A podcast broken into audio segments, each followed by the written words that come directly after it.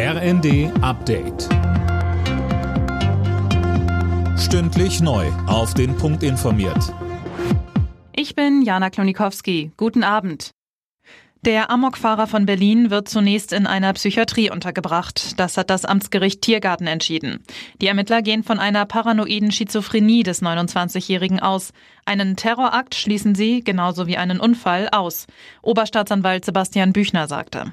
Es dürfte sich wahrscheinlich um eine vorsätzliche Tat handeln. Also der Unterbringungsbefehl hat als Vorwurf einmal einen vollendeten Mord und äh, dann insgesamt 31 Fälle des versuchten Mordes. Die Mordmerkmale sind Heimtücke und Begehung mit gemeingefährlichen Mitteln. Ende des Monats stoppt die Europäische Zentralbank ihre milliardenschweren Netto-Anleihekäufe und macht den Weg frei für die erste Zinserhöhung im Euroraum seit mehr als einem Jahrzehnt. Mehr dazu von Anne Brauer. Beim EZB-Treffen Ende Juli sollen die Zinssätze um 0,25 Prozentpunkte angehoben werden. Und für September stellt EZB-Chefin Lagarde dann den nächsten, möglicherweise größeren Zinsschritt in Aussicht. Stefan Kurz vom Kieler Institut für Weltwirtschaft sagt, wie andere Experten auch, die Ankündigung sei ein überfälliger Anfang, aber eben auch nur das. Angesichts der Rekordinflation hatten viele entschlossenere Schritte gefordert, denn die Hoffnung ist, dass höhere Zinsen die Inflation dämpfen.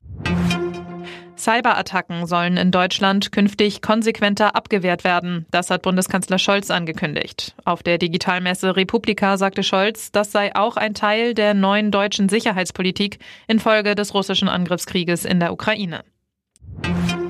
Der ukrainische Handballclub Motor Saporoschje wird nächste Saison wegen des russischen Angriffskriegs hier in Deutschland spielen, in der zweiten Handball-Bundesliga. Vom Ligaboss Bohmann heißt es, wir verfahren nach dem Motto Handballer helfen Handballern und sichern so vorerst die Existenz von HC Motor Saporoschje. Alle Nachrichten auf rnd.de